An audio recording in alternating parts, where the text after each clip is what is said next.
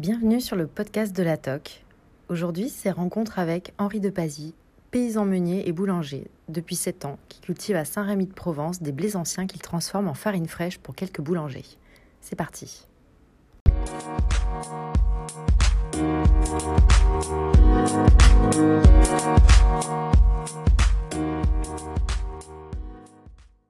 Henri de Pazy, je vous remercie de, de nous recevoir. Euh, Où sommes-nous ici?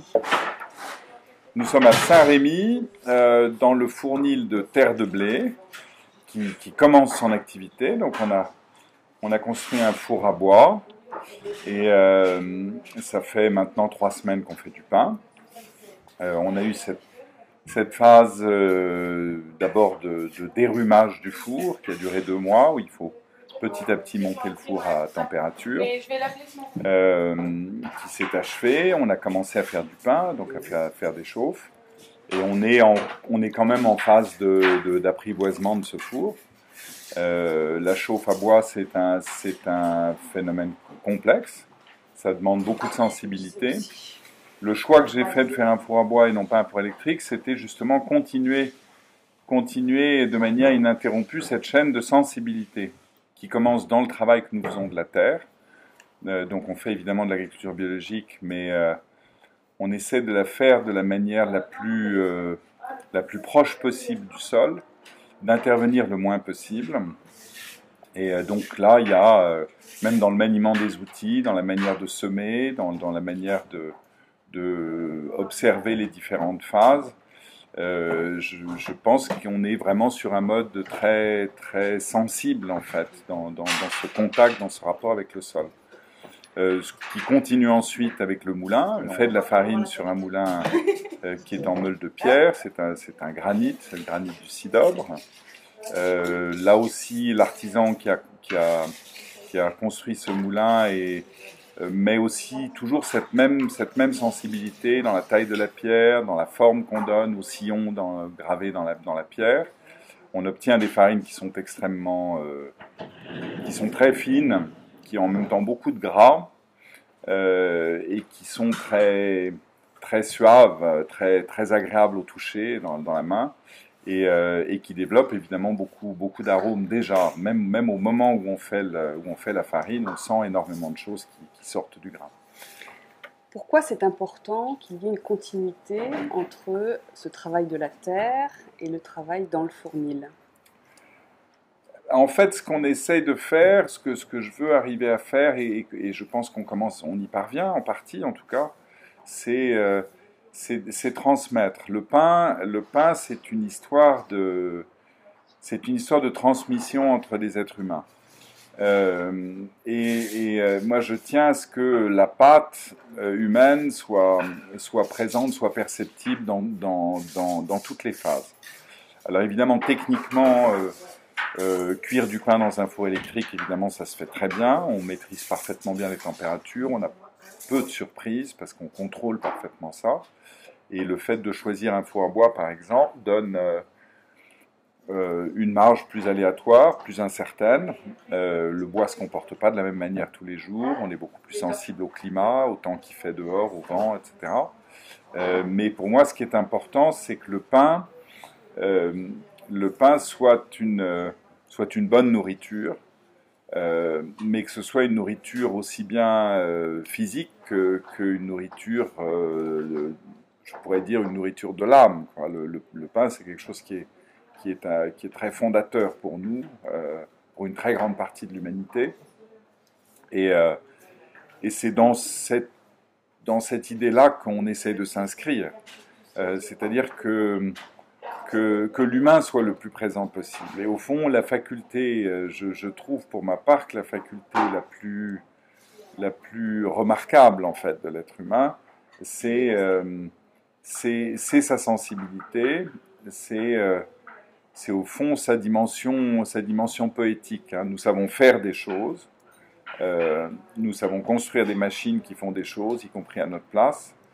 Euh, mais ça me paraît extrêmement important, particulièrement aujourd'hui, que ce soit cet être humain qu'on remette au centre de, nos processus de production. Que quand des gens mangent ce pain sans forcément savoir ce qu'il y a derrière, sans connaître l'histoire, euh, quelque chose est transmis, qui est de cet ordre-là, qui est de l'ordre, du sensible. Alors, Henri de Pazy, comment se, déroule une année euh, sur, votre domaine ici euh, Donc là, on vient, on vient d'achever les moissons.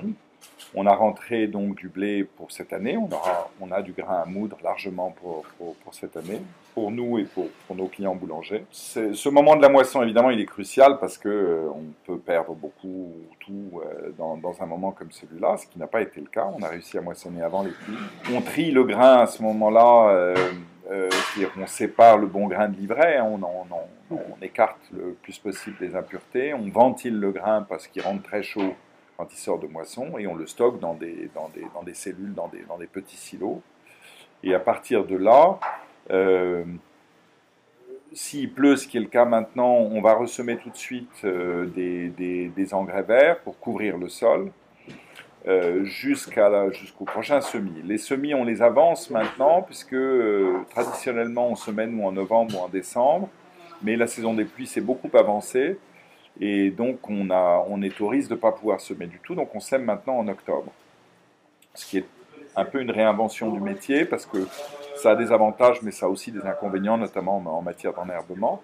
Donc, euh, au mois de septembre, on va commencer à préparer les terres et, euh, euh, on aura d'ici là sélectionné dans notre moisson les plus belles parties pour faire notre propre semence. Donc, on va, on va ressemer à ce moment-là au courant du mois d'octobre on, attend, on observe. Euh, éventuellement, on peut passer un coup de RC tri dans certaines situations quand elles sont favorables.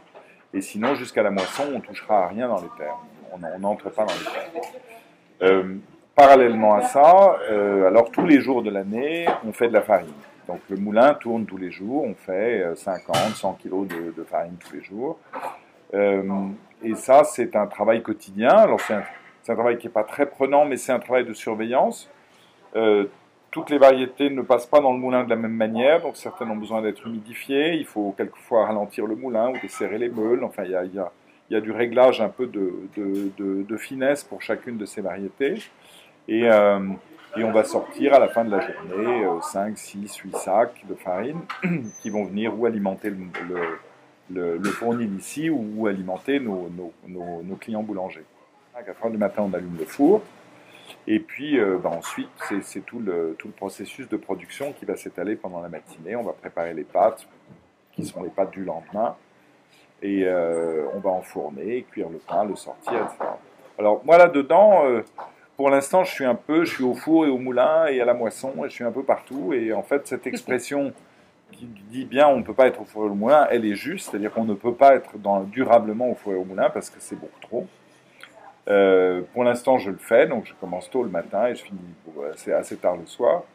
Mais, euh, mais heureusement, évidemment, j'ai euh, quelqu'un qui m'aide, Bertrand Gonfond qui m'aide dans les terres. J'ai les boulangers ici, Camille et Adrien, qui sont, qui sont là de toute façon tous les jours et qui font le pain. Moi, j'aime beaucoup faire le pain avec eux. je trouve que faire le pain est un moment, c'est un moment de grâce. Hein. c'est un moment en même temps très sensuel, en même temps très paisible c'est quelque chose qui vous nourrit, ça vous donne de l'énergie. Oui, moi, ça fait quand même quelques semaines que je dors pas plus de 4 heures par jour et je suis plutôt en, assez bonne forme. Donc, je pense que le pain, le pain me fait du bien. Pour la farine, je travaille avec 5-6 boulangers. Euh, donc c'est une petite production et, je travaille avec des boulangers qui, avec qui on partage cette passion, cette passion pour le blé, cette passion pour, pour ces très belles farines. Euh, qui sont aussi des boulangers qui ont beaucoup de, beaucoup de techniques, beaucoup de savoir-faire. Euh, le fait de, de, travailler avec des blés anciens, euh, ça implique énormément de choses pour la suite, euh, dans le sens où ce sont des blés qui n'ont pas la force des blés modernes, la force boulangère des blés modernes. Et, donc, il va falloir un travail très délicat sur la pâte, très délicat sur le pétrissage, y compris le façonnage n'est pas facile. ça n'est pas ça n'est pas forcément à la portée de tout le monde. Qu'est-ce qu'elles ont de particulier, ces farines qui sortent de, votre moulin de Mayenne? Donc on, a aujourd'hui on a cinq variétés de blé euh, et, d'une variété à l'autre le pain ne sera pas le même. Il va, il va pousser, les pâtes vont pousser de manière différente. Les arômes qui sortent sont des arômes différents. Euh, donc c'est déjà une première chose, c'est que cette farine, cette manière de moudre respecte le grain, elle, elle, révèle en fait les qualités de chaque grain, de, chacune de ces variétés. Il n'y, a, pas un blé, mais il y a des blés différents, et ces blés emportent avec eux des qualités différentes. Et le, moulin, ce moulin sait très bien faire ça, c'est-à-dire que le grain ne chauffe jamais, euh, on travaille très lentement, hein, on sort 10 kg de farine à l'heure, euh, la meule tourne doucement et, euh, et on va avoir justement cette possibilité de révéler les caractéristiques des différents grains. Alors, quel blé ancien avez-vous pu retrouver et, et semer sur, sur, sur, votre propriété? Donc, ces différentes variétés qui m'ont été à l'origine données. Hein, c'était en petite quantité, donc c'est les blés que j'ai multipliés. Ça fait 7 ans que j'ai commencé à faire cette sélection et cette multiplication de blé. Euh, on a du, du barbu du Roussillon, de la touzelle de Nîmes, euh, de la C7 de Provence, du blé meunier d'Apple et du rouge de Bordeaux. Aujourd'hui, c'est ça qu'on a. Qu'est-ce que ces blés anciens euh, nous enseignent?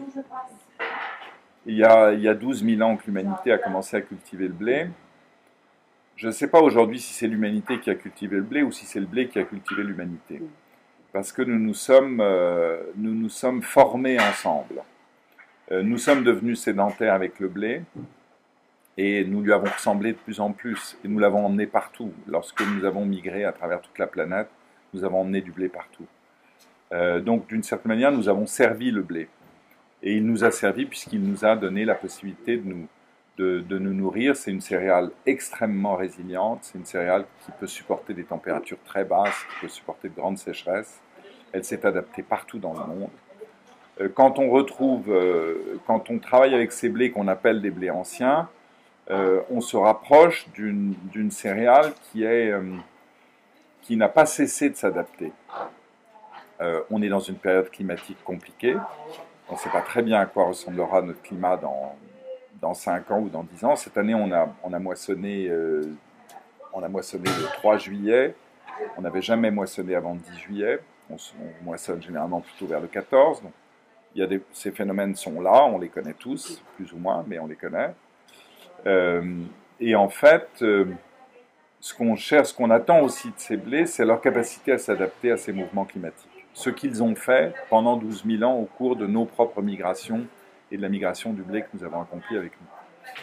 Donc c'est vrai qu'on s'éloigne beaucoup euh, de l'idée de semences qui sont les semences les plus répandues, qui, qui, sont produites par une industrie semencière, qui ont évidemment des caractéristiques de fixation très nettes. Le but de l'industrie semencière, c'est de, de, fixer, de fixer une génétique, de la reproduire euh, et, de la maintenir dans son état. Notre but est, tout est en fait tout à fait opposé. Nous, avons une, nous avons une génétique qui est extrêmement variable. Euh, quand on regarde un champ de blé, euh, un, champ de nos blés, on a des blés qui sont plus ou moins hauts, on a des épis plus ou moins chargés, ils ne se ressemblent pas tous. donc on a une énorme variabilité génétique dans, un champ, ce qui n'est pas du tout le cas euh, dans un champ conventionnel semé avec un blé moderne, où on a finalement probablement sur les millions ou les milliards d'épis qu'on va avoir dans un champ, en fait, ils ont tous les mêmes parents. Donc on est tout à fait dans un autre, dans un autre univers. Mais cette diversité génétique, qu'est-ce qu'elle apporte véritablement? Alors, elle apporte essentiellement la résilience. Ensuite, elle apporte des choses qui sont intéressantes, qui sont euh, des variations de goût, des arômes différents.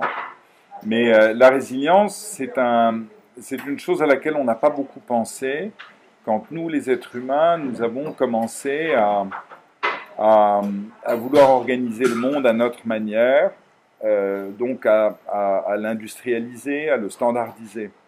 Nous n'avons pas pensé que euh, ce qui fait que cette Terre fonctionne comme un, comme un organisme vivant global, c'est qu'elle est en, en adaptation permanente c'est un mouvement continu. Et nous, nous avons voulu fixer ce mouvement, et on s'aperçoit aujourd'hui qu'en voulant fixer ce mouvement, évidemment, ça nous a permis euh, de créer de la richesse, ça nous a permis de faire tout un tas de choses, mais en revanche, nous avons paralysé certains processus et on s'aperçoit aujourd'hui qu'on est en réalité en danger.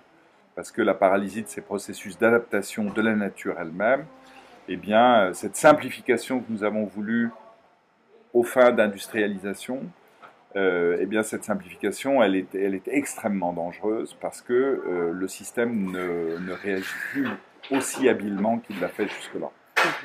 Donc, pour nous, cette question de la variabilité, de la variabilité génétique ou de la diversité génétique, elle est absolument capitale parce que quand vous allez avoir un phénomène climatique ou éventuellement euh, l'arrivée d'un insecte ou d'un fléau quelconque, ben, certaines génétiques vont résister parce qu'elles sont déjà adaptées, d'autres ne résisteront pas. Si vous avez une seule génétique présente, eh bien, euh, si elle est sensible euh, à ce phénomène, eh bien, tout tombe. Euh, ce problème de Covid, on s'aperçoit qu'on y résiste très mal, même si on n'est pas dans une situation catastrophique, on n'a pas, des, pas des centaines de millions de morts, mais on résiste difficilement à ça, parce que notre système est beaucoup trop notre système est trop monolithique. Il n'y a pas suffisamment de tampons qui vont faire que, que la propagation d'un fléau va, être, va se ralentir. Est-ce que euh, ce, ce, rapport entre, entre la terre et, le fournil, je, je, reviens à ça, est-ce qu'il est possible de, de, renforcer le lien entre les agriculteurs et les boulangers, les artisans boulangers?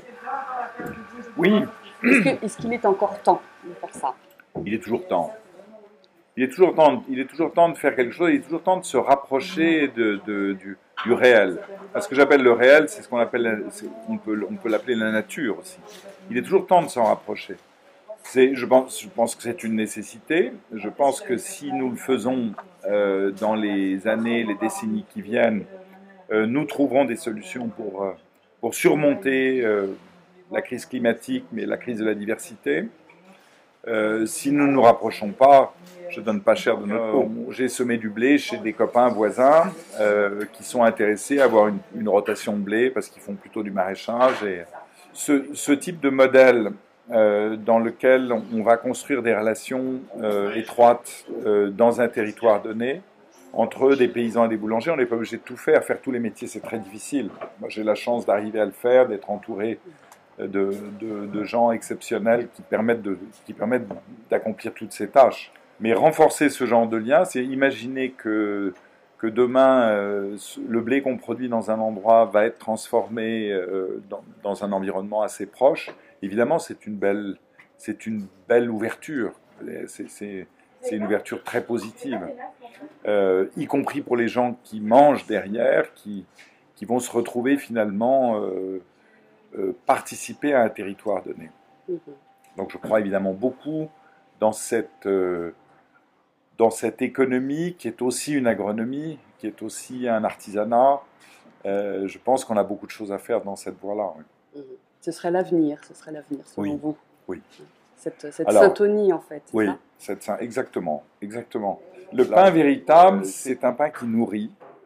Lorsqu'il entre dans notre organisme, euh, il donne de la force. Euh, avec la force, il donne de la joie. Ça, c'est par le goût c'est par le goût, mais c'est aussi par, euh, par la mâche, par euh, ce qui se passe à l'intérieur de la bouche lorsqu'on commence à manger, croquer la, croûte, je veux dire, qui est croustillante, mais également mâcher la mie, donc qui doit avoir, qui est, qui est grasse, qui est en même temps légère et, dense.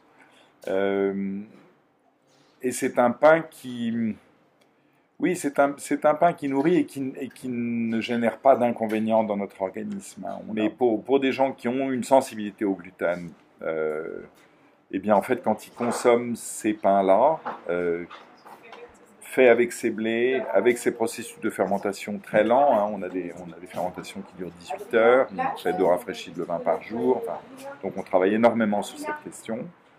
Euh, on ne met pas de levure du tout dans, nos, pâtes, eh bien en fait, euh, on a un pain qui est parfaitement digeste et qui ne qui vous présente aucun des inconvénients que peut provoquer la consommation de certains types de pain.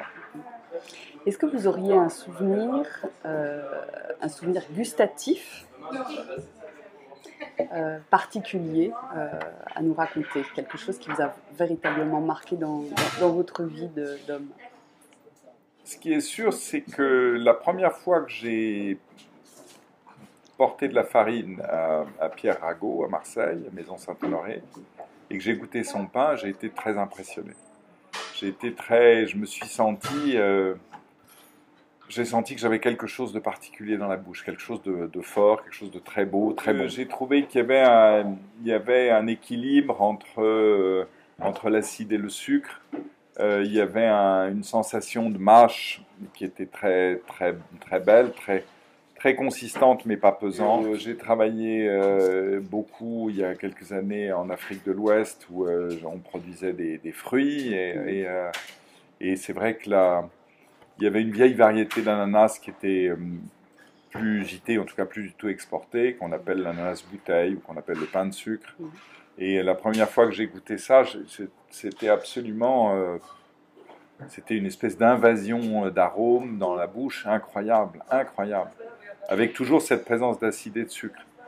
Et, et, on a commencé à cultiver d'ailleurs, à remettre en culture en fait cet ananas pain de sucre et et à le faire venir en France en réalité, ce que nous, nous percevons, nous les mammifères, ce que nous percevons comme des arômes qui nous plaisent, on sait aujourd'hui que c'est la trace, c'est la, trace aromatique de micronutriments dont nous avons besoin. Nous avons appris à distinguer certains arômes et à les aimer, et en fait, ces arômes, ils nous sont nécessaires. Ils sont les micronutriments nécessaires à notre organisme. Et à chaque fois qu'on a éradiqué, qu'on a fabriqué des, variétés euh, qui étaient peu aromatiques, en fait, on, a perdu en même temps tous ces micronutriments. Le goût, le plaisir du goût, le plaisir de ce qu'on mange, en, réalité, il, a, il, a, il est lié à un impact extrêmement fort sur notre santé. Est-ce que c'est un éveil de, notre pulsion de vie quand, on, déguste, quand, ces arômes viennent à nous je, pense que la période que traverse l'humanité est une période dans laquelle sa pulsion de vie est mise en cause, justement. C'est une période triste, en fait. Et. Euh... Salut Bertrand. Je t'ai mis l'affiche là. Ah ouais, d'accord. Bonjour. Euh... Et je pense, c'est juste, oui, bah ça c'est Qu'est-ce qu'il fait Bertrand là? Bertrand, il travaille avec moi dans les terres et là il, amène, il amène la farine. Il apporte un, gros sac, hein, c'est ça? Un sac de farine. Ben on, on, travaille, on travaille qu'avec des farines fraîches, donc on travaille avec des farines qui ont été, enfin avec des moutures de la veille, mhm, mhm. ça, la veille ou de l'avant-veille. Mhm. et, euh, et, donc le moulin tourne en permanence et, euh, et, donc tous les matins on amène la farine pour, le, pour les, pour les pâtes du lendemain. Et l'intérêt de la farine fraîche, c'est d'avoir tous les, tous les micronutriments, justement, toute, cette alimentation, cette pulsion de vie. Oui, oui. Alors, les farines fraîches sont plus difficiles à travailler que les farines qui ont du plancher, parce qu'elles ont des comportements, euh, elles ont des comportements plus erratiques. Euh, il y a des boulangers qui détestent la farine fraîche parce que justement il y a une sorte d'imprévisibilité qui s'ajoute. Donc qui va demander beaucoup de sensibilité au moment du pétrissage et, euh, et, notamment au moment de l'hydratation des, pâtes, ou de, euh, parce qu'il va falloir percevoir ce qui est en train de se passer. Donc là encore, on est sur un mode très, très sensible quand on travaille avec des farines fraîches. Alors intuitivement, je ne sais pas scientifiquement réellement, mais intuitivement, on a le sentiment qu'une farine fraîche, elle est, ben, en tout cas, elle n'est pas oxydée. Donc il y a beaucoup d'éléments nutritifs qui sont encore présents, qui vont disparaître avec le temps. Euh, donc ça, a un intérêt de ce point de vue-là. Et quand, vous parlez de la question de la pulsion de vie ou de, la, oui, de, la vie qui aime la vie, en fait, euh, je, crois effectivement hein, qu'on est, on, traverse une période, c'est pas la première, donc c'est pas, elle n'est pas définitive, je pense pas, mais mais, euh, mais c'est une période dans laquelle nous, nous croyons moins en nous-mêmes, nous croyons moins en, nous croyons moins dans la vie. Nous nous sommes trop entourés d'artefacts qui euh, nous regardons les machines travailler à notre place et, euh, nous ne sommes pas dans la vie. Euh,